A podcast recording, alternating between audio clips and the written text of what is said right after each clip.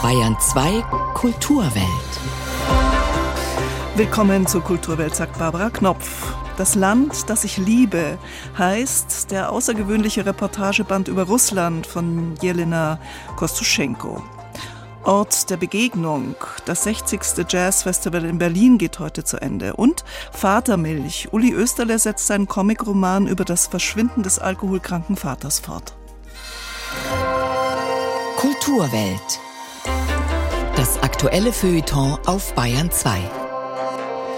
Skandinavisch hell und licht ist diese Musik nicht. Der 47-jährige Schwede Christian Schjellwander zog als Sechsjähriger mit den Eltern in die USA und kehrte mit 16 zurück, um schwedisch düstere Geschichten zu erzählen. Mehr ein Mix aus Henning Manke und Twin Peaks.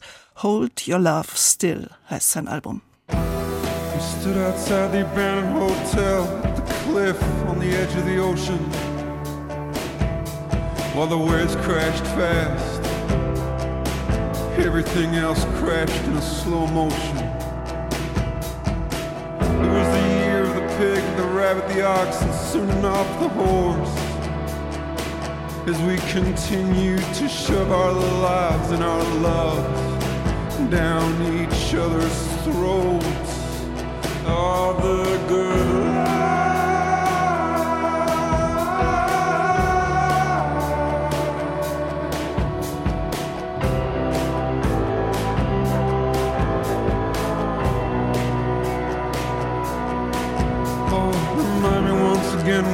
came back looking for more. Was it ever really love or just the fear of being poor? The fear of being poor, a fear of being poor, a disgust for the poor. Remind me once again why you came back looking for more. Was it ever really love or just the fear of being poor? A fear of being poor, a fear of being poor, a disgust for the poor. Oh remember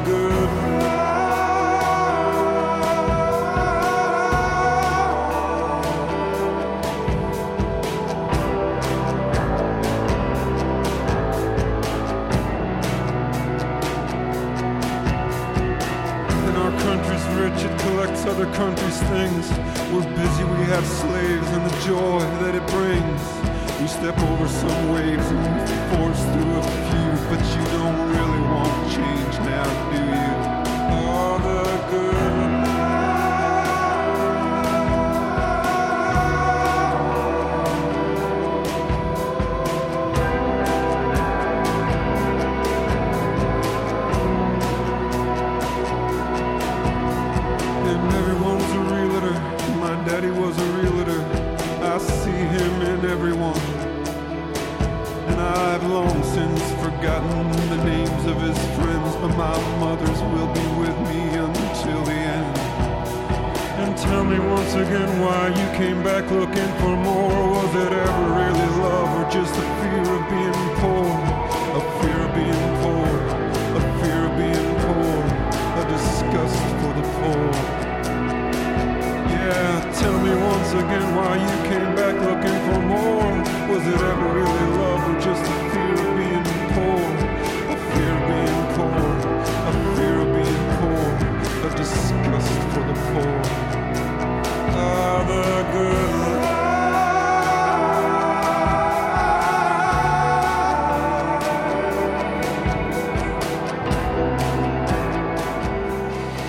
Ihr Vorbild war Anna Politkovskaya, denn sie hatte über den Krieg in Tschetschenien so berichtet, wie Jelena Kostuschenko es nirgendwo gelesen und gehört hatte.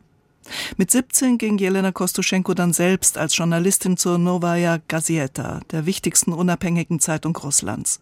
Zuletzt hat sie über den russischen Krieg in der Ukraine geschrieben. Es gab Hinweise aus Geheimdienstkreisen, dass man ihr nach dem Leben trachtete.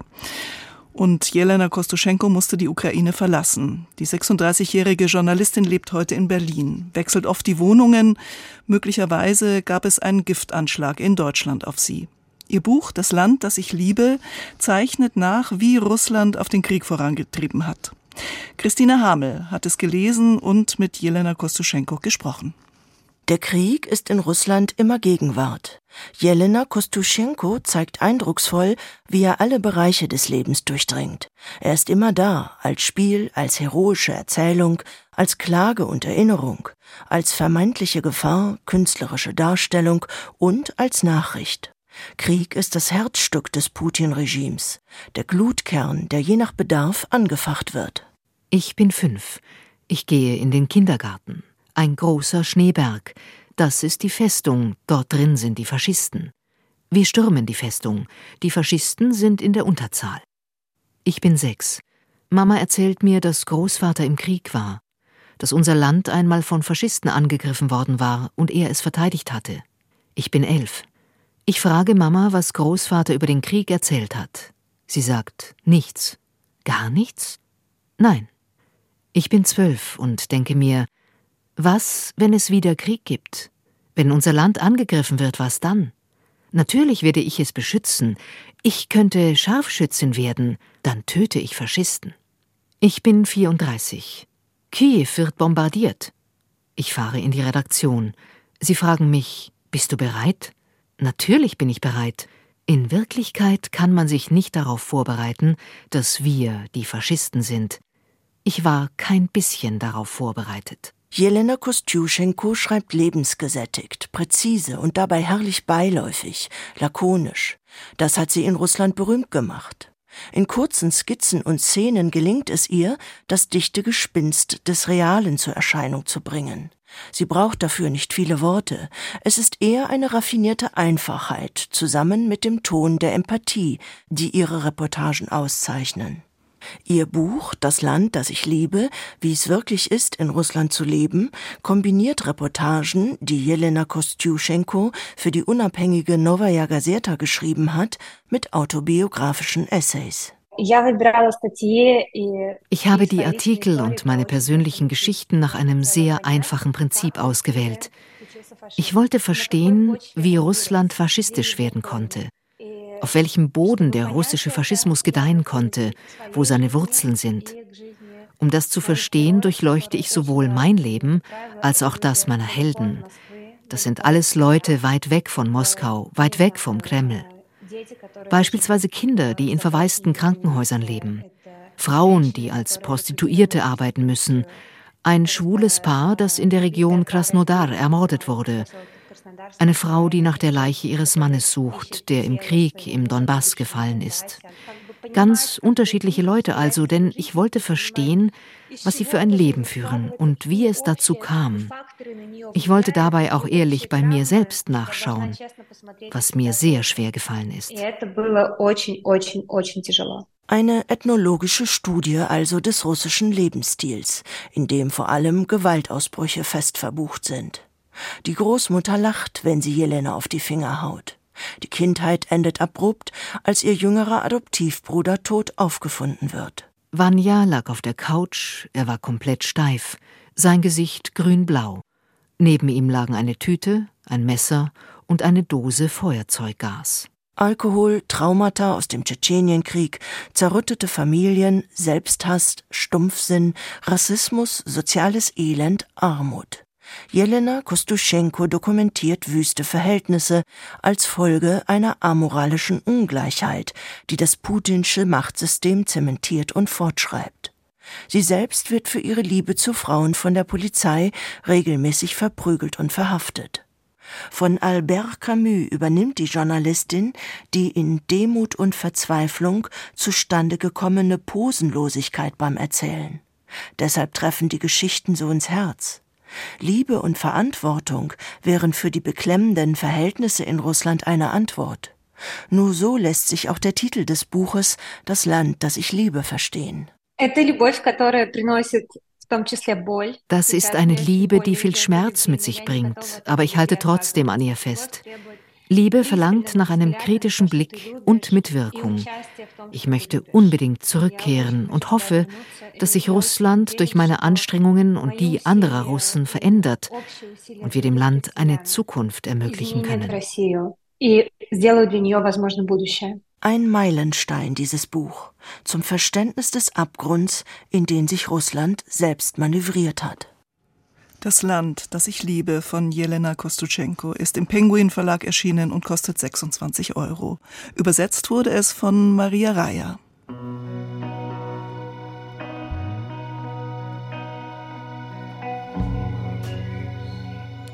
Schwermut, Tiefe und dadurch vielleicht ein Stück Katharsis.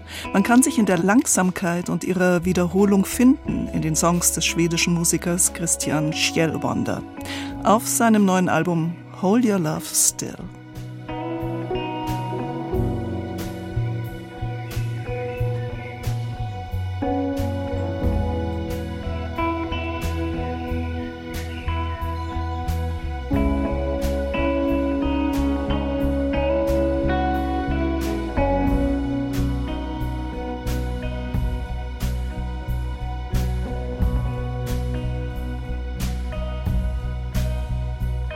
We're living in cities,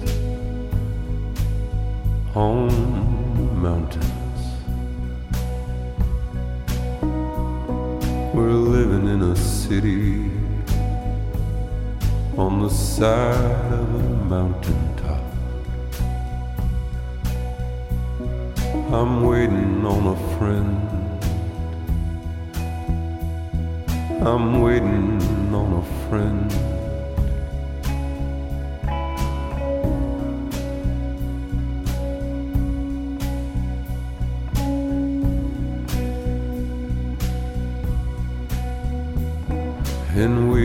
Around feeling good, dressed in pink and brown. Yeah, we walked around then down to the old town. I whistled as I went. I whistled as I went down to the old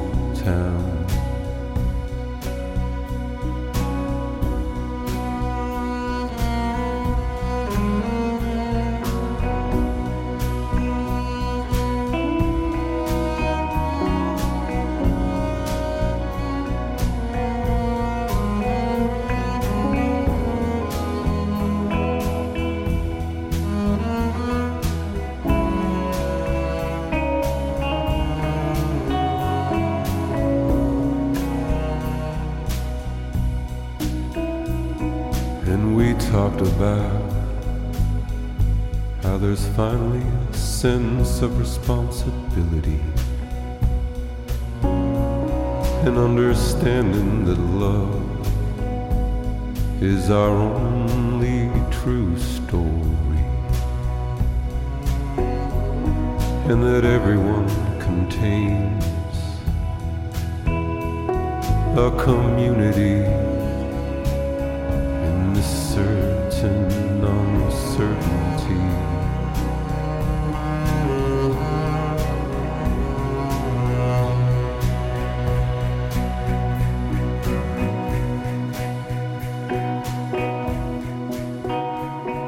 Der schwedische Musiker Christian Schjellwander und sein neues Album Hold Your Love Still.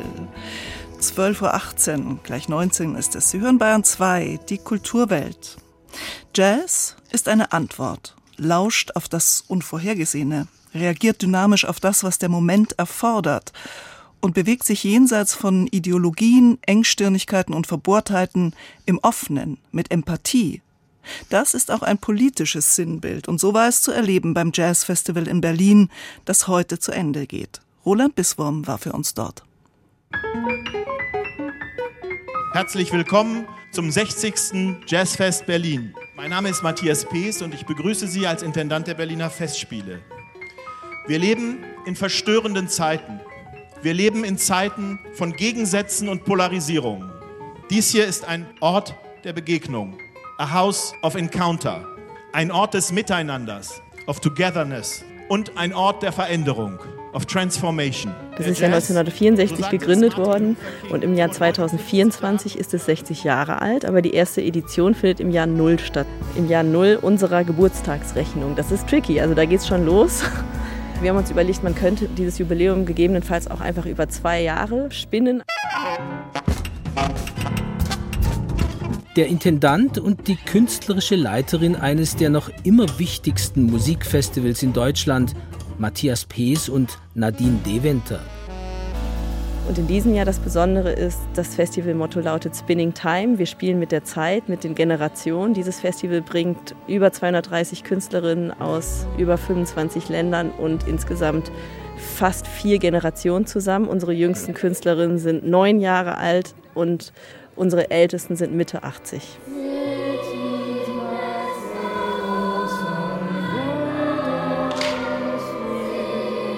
Gleich zu Anfang ein Knaller, eine Irritation, eine Erscheinung, eine paneuropäische multigenerationale Kooperation, Apparition, ein Auftrag der Berliner Festspiele. Das französische Jazzquartett Novembre, passend zum alljährlichen Veranstaltungstermin, schichtet Time Signatures, Zählzeiten, Taktarten, collageartig übereinander nach dem Mesh-up-Verfahren. Melodische Kürzel, Rhythmus-Patterns und anrührende Vokalisen eines 30-köpfigen Kinderchors kontrastieren mit den Pastellnen eines Streichtrios, jäh unterbrochen von elektronischen Ruptionen.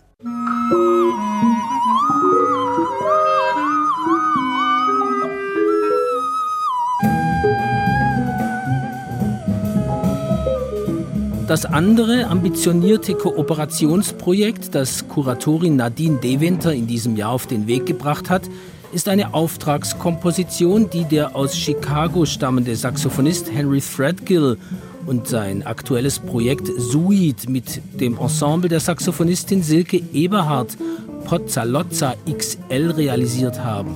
15 MusikerInnen generieren zusammen einen Flow, einen Groove, und doch spielt jedes Individuum in und mit der jeweils eigenen Zeit. Sie zählen konzentriert auf 3, 4, 5, 13, 21, 23 und mancher Klang erinnert an die frühen Collagen eines Charles Ives. Nur scheinbar ein Gegeneinander, denn unterm Strich wollen wir ja alle nur spielend, glücklich, friedlich leben. Das tönt mal funky, mal nach Jazz, ja auch das, mal nach Chaos. Aber das ist eben das Besondere dieses Berliner Jazzfestes. Hier werden auch durch die genuin weibliche Perspektive neuer Festivalprogrammideen ganz aktuelle Fragen verhandelt. Weshalb wissen wir so wenig über ägyptische Poetinnen? Weshalb leiten wir nicht unsere Kinder an, mit freien, unerhörten Klängen und fremdartigen Kompositionsmethoden umzugehen, um so vielleicht neue Gesellschaftsmodelle auszuprobieren? Nadine De Winter. Ich habe das noch nie erlebt, dass Musiker, währenddessen sie gespielt haben, geweint haben. Viele Menschen im Publikum haben geweint. Weil so wie das Projekt entwickelt wurde, hat das hervorgerufen sozusagen. Und dass so ein Projekt natürlich die Geister spaltet, ich glaube, es tun alle guten Projekte, wenn ich ehrlich bin.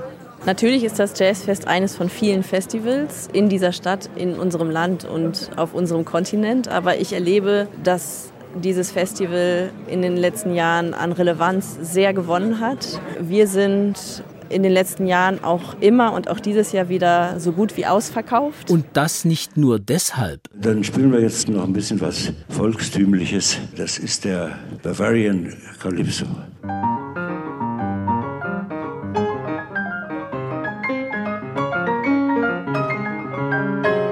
Der jetzt 85-jährige Elder Statesman des deutschen Free Jazz, Alexander von Schlippenbach, im Duo mit Aki Takase, ein anrührend schrullig schönes Beispiel für Interplay, Zusammenspiel. Weißt du noch? Und die musst du einfach nochmal erlebt haben. Solche Kommentare waren auch von Nicht-Free Jazz-Fans zu hören. Apparition, Erscheinungen. Man möchte dem Jazzfest Berlin angesichts aktueller Weltlagen wünschen, auch nach 60 Jahren nicht nur eine geisterhafte, eine ephemere Erscheinung gewesen zu sein. Und heute geht es zu Ende, die 60. Edition des Berliner Jazz Festivals. Die großen Lücken in seinem Lebenslauf verfugte ich mit Erdichtetem. Jedes einzelne Wort davon ist wahr, erklärte der Münchner Comicautor Uli Österle im ersten Band von Vatermilch, seinem Comicroman über den eigenen Vater und dessen Weg in die Obdachlosigkeit. Wobei das Vorantasten durch die Leerstellen einer Lebensgeschichte auch ganz stark durch Österles Bilder transportiert wird, ihre Klarheit, in der sich auch die Architekturgeschichte einer Stadt vermittelt und der Flair einer Zeit. Jetzt ist der zweite Band des auf vier Bücher angelegten Projektes Vatermilch erschienen. Nils Beindker. Noch denkt er, das Leben auf der Straße sei nur vorübergehend. Folglich meint Rufus Himmelstoß, die Hauptfigur in Uli Österles Comic Vatermilch, er könne über denen stehen, mit denen er jetzt in der obdachlosen Küche von St. Bonifaz das Essen teilt. Bernie, sein Tischnachbar, liest ihm gehörig die Leviten und sagt, du stehst auf der anderen Seite der Gesellschaft. Rufus, der sich jetzt überall als Roland Herzig vorstellt, will das nicht wahrhaben und fertigt sein Gegenüber arrogant ab. Er selbst ist aber natürlich noch nicht bereit, das wirklich einzusehen und zu akzeptieren und sagt dann auch immer wieder, ich bin hier nur kurzfristig, morgen bin ich wieder raus hier und morgen bin ich weg von der Straße. Und das ist tatsächlich auch eine Aussage, die wohl sehr viele frisch obdachlos gewordene wohl wirklich treffen. Eine kleine Rückblende zum Auftakt der Vatermilchreihe von Uli Oesterle. Rufus Himmelstoß ist Markisenvertreter und von sich selbst, vorsichtig formuliert, absolut überzeugt. Er lässt seine Familie, seine Frau Cornelia und den Sohn Viktor ständig im Stich. Aufgrund der Eskapaden des Vaters haben die beiden kaum Geld. Nachdem Rufus Himmelstoß einen Unfall verursacht hat, bei dem eine Frau und ihre beiden Kinder ums Leben kommen, taucht er unter und zieht auf die Straße. Jetzt zeigt Uli Oesterle in eindrücklichen Bildern, wie sehr Rufus bzw. Roland die Erinnerungen an das Geschehen verfolgen und für Albträume sorgen. Und er zeigt, wie ein allmähliches Umdenken einsetzt und eine Idee zur Unterstützung der verlassenen Familie kommt. Es gibt eine Textpassage, da sagt er, was bist du? Bist du der Stinkefinger Gottes, der mich hier verfolgt oder bestraft? Es ist tatsächlich auch so zu sehen. Insofern sieht er dann, als er eben auch so langsam geläutert wird, immer mehr seine Schuld ein. Und dadurch kann natürlich auch dieser krude, krude Plan, den er schmiedet, erstmal Gestalt annehmen. Die Geschichte, die Uli Österle in Vatermilch erzählt, ist fiktiv und gleichzeitig autobiografisch grundiert. Der Comic-Künstler wuchs ohne Vater auf, dieser lebte viele Jahre auf der Straße. Die eigene Perspektive, die des Kindes, das mit dieser Situation und ihren Folgen zurechtkommen muss, thematisiert Oesterle mit der Figur von Viktor. Er ist, wie sein Erfinder, ebenfalls Zeichner und macht jetzt im zweiten Teil der Comicgeschichte eine Bergtour in den Dolomiten mit seiner Frau und seinem Sohn. Es geht auch hier um die große Frage, wie Väter und Söhne einander begegnen. Noch dazu ist er natürlich in einem Widerstreit der Gefühle, weil er immer noch so ein bisschen den Eindruck hat, na ja, Männer weinen nicht und er möchte das seinem Sohn nicht zeigen, weil er immer noch glaubt, dass man Kinder so erziehen muss, dass Männer Männer sein müssen. Also dieser Machismo auch so ein bisschen, vielleicht sogar als Überbleibsel der Genetik seines Vaters noch vorhanden ist und auch er ist eigentlich in so einem Lernprozess gefangen. Uli Oesterle erzählt die Geschichte, die doppelte Geschichte nicht chronologisch, sondern in Sprüngen, mal vor, mal zurück. Er zeichnet vorzugsweise in Grau- und Schwarztönen, dann und wann kommt für die Ebene der bergwandernden Familie des Sohnes Viktor Violetta zu. Eine Bilderfolge am Ende wechselt in verschiedene Pastelltöne. Sie zeigt die Traumsequenzen, die Rufus nach einem Ohnmachtsanfall in der obdachlosen Küche befallen und damit die ganze emotionale Wucht in der Auseinandersetzung mit der Schuld.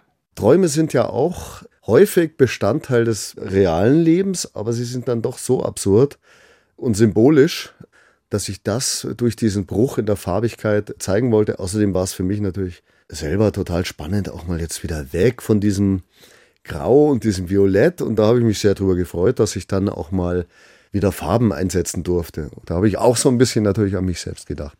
Ein berühmtes Bild spielt in der Vatermilchgeschichte eine wichtige Rolle: Caspar David Friedrichs Wanderer über dem Nebelmeer. Es hängt in einer fiktiven Ausstellung Ende der 70er Jahre im Haus der Kunst, wo Rufus Himmelstoß alias Roland Herzig seinen großen Plan schmiedet. Gleichzeitig ist das Gemälde auch ein Sinnbild für den Sohn Jahrzehnte später. Er steht auch im Gebirge und muss schauen, wie er den Nebel zu seinen Füßen durchdringen kann Unter der Oberfläche. Der zweite Band der Comicserie Vatermilch von Uli Österle. Im Carlsen Verlag erschienen für 25 Euro. Und in der Kulturwelt verabschiedet sich Barbara Knopf. Morgen früh, halb neun, können wir uns wieder hören.